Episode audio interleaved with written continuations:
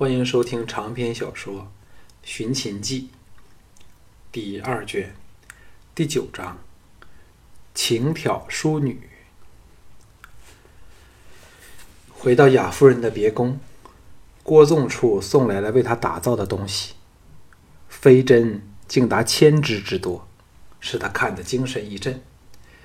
雅夫人和吴廷芳两女正在研究这些弹簧、锁钩、腰箍等怪东西的用途。见他回来，立即追问究竟。这时，忽来了个小贵客，正是那公子盘。兴奋地向他夸说如何把许多人摔倒的情形，接着颓然说：“可是很快又给他们打倒了。”项少龙问起少君的态度，公子盘说：“师傅真了不起，把那群力士打得东倒西歪。少君虽然口硬，但我看他心中是挺服气的。未试过你厉害之处的人，自告奋勇的要来找你，都被少君拒绝了。”雅夫人笑道：“什么？你们这群横行霸道的小恶人，终于遇上了克星了吗？”公子盘色眯眯的盯了他一眼，丝毫不让的说：“雅姨不也给师傅收拾了吗？”雅夫人气得杏目圆瞪，不再理他，和吴廷芳去了。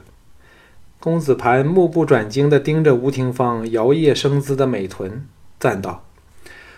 乌姐姐真美，宫内无人可及。项少龙心中暗骂小色鬼，不过，如果大家交换位置，恐怕自己亦绝不会比她好的多少。在这里实在太容易得到女人了。问道：“小子，告诉我，你和女人来过了没有？”公子盘兴奋起来，推心置腹地说：“当然来过。”不过比起师傅就差得远了，连雅姨都给你降服了，我们早封了你做赵国对女人最有吸引力的男人。接着低声说：“你碰过了娘没有？”项少龙呆了一呆，这人细鬼大的小子的确是很难应付，如何才可灌输点正确的观念给他呢？公子盘低压低声音问说：“我刚问过娘。”她脸都红了，将我赶了出来，但我看出她心中欢喜你呢。小少龙又好气又好笑，把他抓到花园里，逼他做了几个强身健体的练习，又教了他墨子剑法的起手式。公子盘早视他为偶像，破天荒的专心练习起来。吃过晚饭后，公子盘才依依不舍地走了。项少龙辛苦了整天，拉着两女到浴室内胡混。八臂则负责为他们倾注热水，那种帝皇的享受使他有种堕落的快感。但行乐及时，哪还管得了这么多？不过，他终是不甘心被命运操纵的人。与两女欢好后，在池内左拥右抱时，又向雅夫人问起各国的情况，说。为何各国明知秦人的厉害都不能团结起来呢？像我们这次到魏国去，明是修好，其实却是不安好心。雅夫人嗔道：“若你在不停的摸人，叫人怎能好好的打你呢？”项少龙放开了握着他好乳的怪手，亲了他的脸蛋儿，说：“说吧。”吴廷芳呻吟道：“少龙，芳儿都想听啊。”项少龙哈哈一笑，把手改搂着他的纤腰，说：“这样可以了吧？”吴廷芳欢喜地吻了他一口，催道：“雅姐，快说！”经过这两日的相处，在雅夫人的蓄意讨好下，两女变得亲若姐妹。雅夫人整理了脑内的线索，叹道：“最主要的原因，我想是地理上的问题，例如……”齐燕两国距离秦国颇远，根本不像我们般受到切肤之痛。谁也知道，想强大就要扩张领土，所以燕人见我们长平一役，元气大伤，便趁机来侵，哪有空闲去想团结抗秦呢？项少龙点头说：“燕儿的分析很有道理，我肯定六国迟早都会给强秦灭掉，我们也应早有打算呢。两女都沉默下来，不自觉地靠近了他。只有那样，才使他们有安全感。在这个时代，战败对战士来说是死亡，对贵族的女人来说，却是失去了最基本的尊严，沦为比娼妓还不如的男人的玩物。在温热的水里接触着两个动人的女体，项少龙神思飞跃，想着自己离奇的遭遇。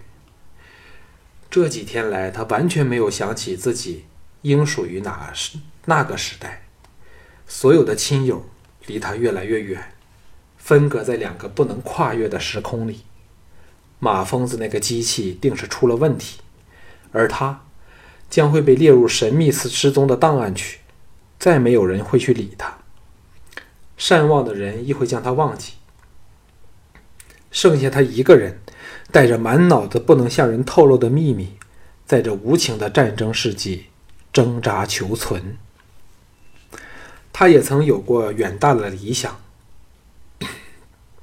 那是元宗的牺牲激起他的豪情，使他想利用秦始皇统一天下，创造出大同的社会。但秦始皇的真实情况却使他的美梦幻灭了，只想尽情用醇酒美人麻醉自己，在脂粉丛里放任地享受生命。可是又不甘心如此的自暴自弃，但他能做什么呢？若魏国之行成功，回来可能便是丢官掉命的后果。赵牧绝不会放过他的。不要看赵王对自己现在那么恩宠，这些王族的人。根本不把手下当作是人，人权在这观念，在人权这种观念在这个时代是并不存在的。他能够做什么打算呢？唯有见一步走一步算了。想到这里，项少龙放开两女，把来为浴池加热水的小昭扯进了池里，开始了荒唐的长征之举。众女娇笑声中，池水。泛起了无数爱情的涟漪。次日，项少龙教了公子盘一会儿墨子剑法，又和他谈笑一番后，发觉这顽劣的小公子比他的年纪早熟了至少四五年，充满了野性的反叛心态，但也非常的坚强聪明，使项少龙首次对他生出好感。公子盘忽然诚恳地说：“师傅。”你娶了我娘好吗？宫内外想侵占她的人很多，若她给我赠宴的人得到了，我情愿自尽。项少龙愕然朝他望去，哑道：“想不到你原来这么疼你的娘。可是，就算我有娶你娘的心，还需大王恩准。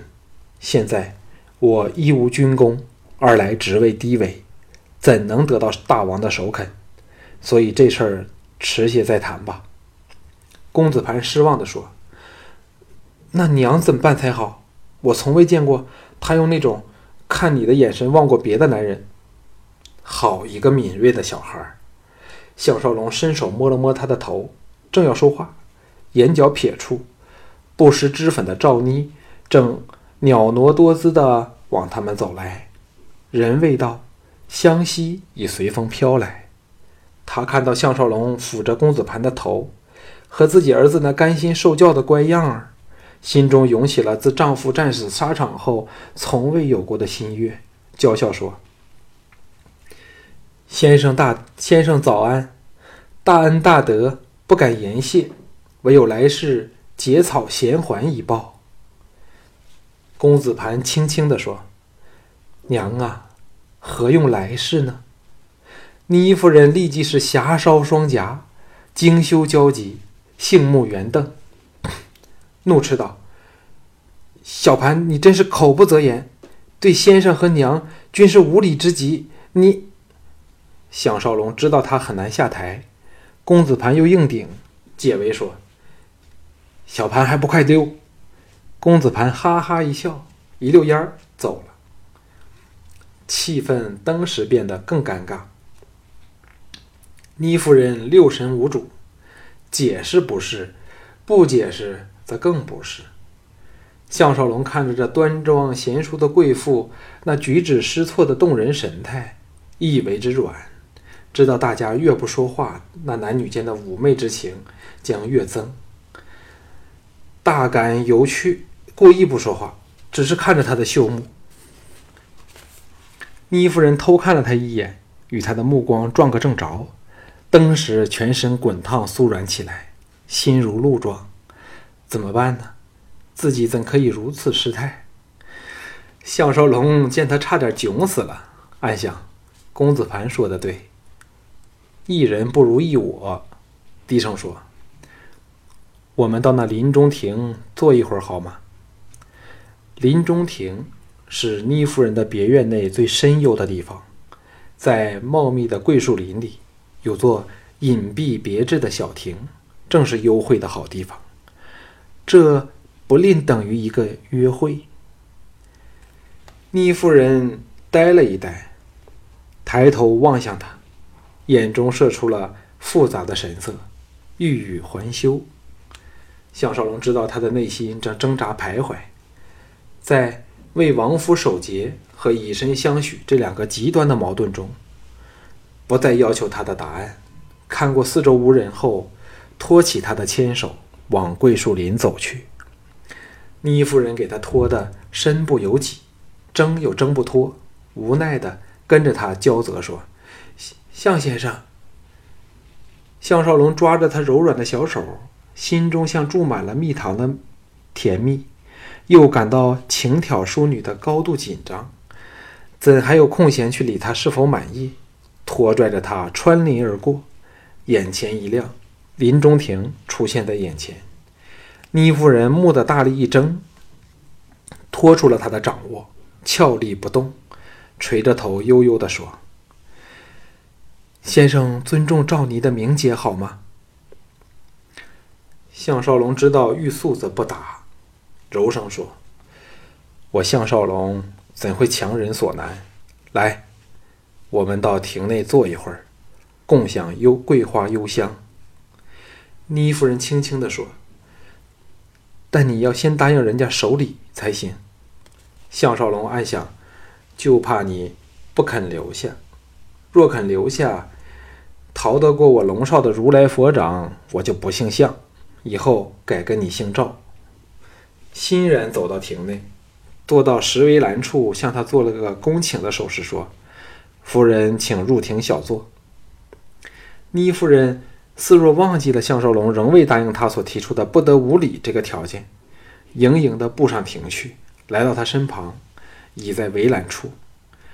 因项少龙坐在围栏的关系，两人的高度扯平，两张脸对个正着，四目交投。这次。倪夫人勇敢了很多，并没有移开目光，只是有种无所适从的茫然之色，纤巧但浮凸有致的酥胸，急促地起伏着，对自己的情绪一点不加掩饰。项少龙大喜，看破他终是受不住自己的挑逗，开始情难自禁，但仍不能操之过急，使他心理上一时接受不来，温柔地说。嗅到桂花香了吗？倪夫人的脸更红了，略一点头，嗯的应了声。项少龙缓缓地伸探出右手，先摸上她的腰侧，坚定地移往她腰后，再环住另一边的腰肢。倪夫人立足不稳，嘤咛一声，半边身体贴入他怀里，两人的呼吸立时浓浊起来。倪夫人像只受惊的小鸟般，在他怀里颤震着，但却没有挣扎或反对的表示。不过，连耳根都红透了，芳心则像个火炉，融掉了九年来的坚持。那是多么长的一段日子！项少龙凑到他俏脸寸许的地方，差点是吻着他的香唇说：“桂花。”怎及夫人香呢？倪夫人意乱情迷的嗔道：“不是说好不会对妾身无礼吗？”项少龙乃是应付女人的高手，知道这时自己越是撒赖，越易得手。哑道：“这怎算无礼？还是周公大礼呢？”倪夫人大窘，却说不出话来。原来香醇已给刚强但又风流的男子封杀了。赵妮是天生端庄守礼的人，连丈夫生前对她都是非常敬重，谨守古礼，每月只同床共寝一晚，在榻外不做任何身体上的接触。像现在项少龙的侵犯，对她来说比之亡夫更愉悦和过分。这也是他不能接受公子盘调戏婢女的原因，但是在一般的贵族家庭，父母通常对这类事儿都是只睁眼闭眼的。可恨的是，项少龙轻薄他的手法比亡夫大胆高明了百倍，他肆无忌惮，有使他尝到了前所未有的滋刺激，直到项少龙入侵他的小嘴时。才本能的伸手推拒，试图把两唇分开。他象征式的挣扎，反更增添了项少龙的欲火。开始时他只是一时冲动，现在却是欲焰熊烧，欲罢不能。倪夫人两只手紧抓着他的衣襟，剧烈颤抖和急喘着，一对秀眸合了起来，反抗的意志。被持久的长长吻逐分逐寸的瓦解。就在这箭在弦上的时刻，女婢的呼叫声传来，两人吓了一跳，分了开来。倪夫人急喘着说：“求求你，截着他，不要被他看到人家这个样子。”项少龙狠狠地在他大腿上捏了一把，迎出林外，把奔来的峭壁拦着说：“什么事？”峭壁俏脸一红，施礼道：“乌府的陶公来找先生，雅夫人的小昭姐姐陪他来了。”项少龙说：“姐姐，请找他等一会儿，我立即便到。”峭壁腼腆地说：“先生叫我莹儿吧。”送了他一个甜笑，何然去了。项少龙心情大佳。回到林中亭时，赵妮早溜了。苦笑一下，赶回大厅与陶芳相见。陶芳有点风尘仆仆的模样，见到他便低声说：“我们刚接到秘密消息，这次你送三公主赵倩到魏国的首都大梁，并非无惊无险。不但马贼土霸摩拳擦掌，听说齐国也想破坏魏赵这宗婚姻交易。”要找人坏了赵倩的贞操，少龙，务要非常小心。项少龙哑道：“这事儿应属极端秘密，为何消息竟会漏了出去呢？”陶芳叹道：“当然是有人故意放消息出去。照我看，这内鬼不出赵牧或者邵元军这两个奸徒的其中之一。”项少龙一呆。这对他们有什么好处呢？邵元军和我搭同一条船，若遭攻击，他恐怕也不能申免吧。陶芳说：“内情可能非常复杂，我是来特别提醒你，明天清早你们便要启程了。”项少龙想起了句子令，嘱他使人带来给自己。聊了几句后，送他到门外去，正犹豫是否应回去时。倪夫人的小婢莹儿来说：“夫人有请。”项少龙有点意外的随他回到屋内，在书斋内见到了回复端庄模样的倪夫人。莹儿关门退出后，项少龙心大心小的坐到他对面去，柔声说：“夫人还在恼我无礼吗？”倪夫人风情无限的横了他一眼，垂手何然说。你早已无礼了，妾身还有什么好怪先生你呢？项少龙心中一荡，伸手抓起他一对柔仪，微笑的说：“夫人恩宠，我项少龙受宠若惊嘞。”倪夫人的俏脸又红起来，任由对方把弄自己的纤柔玉掌，幽怨地说：“先生，明天便要出使到魏国，哎，你叫妾身怎样度过这段时光呢？”项少龙大喜，听到这样把心中情意抛白的话，哪还客气，把他扯了过来，搂入怀里，大嘴卡塞着他的脸蛋说：“光阴苦短，夫人会否怪我急色呢？”倪夫人娇体发软，摇了摇头，垂下粉睛。项少龙欲焰狂烧，一边吻她。一边为她宽衣解带，两人缠绵了一个多时辰，说不尽的郎情妾意，这才携手共进午膳。公子潘兴奋地回来，说：“我又打垮了两个人，他们都说要求你做师傅。”接着，奇怪的看了多了一层平时没有的媚艳神色的母亲。倪夫人真不争气。竟在儿子的眼前，脸红透耳，又舍不得离开项少龙，那俏样诱人极了。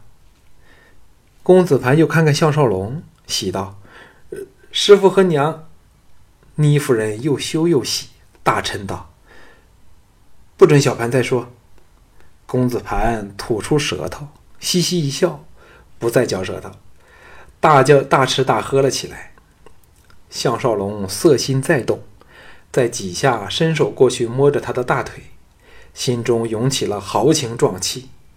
自己若不能保护心爱的女子，那还称得上英雄好汉呢？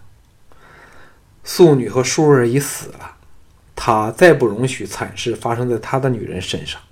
想到这里，消磨了志气，又坚强的复活了起来。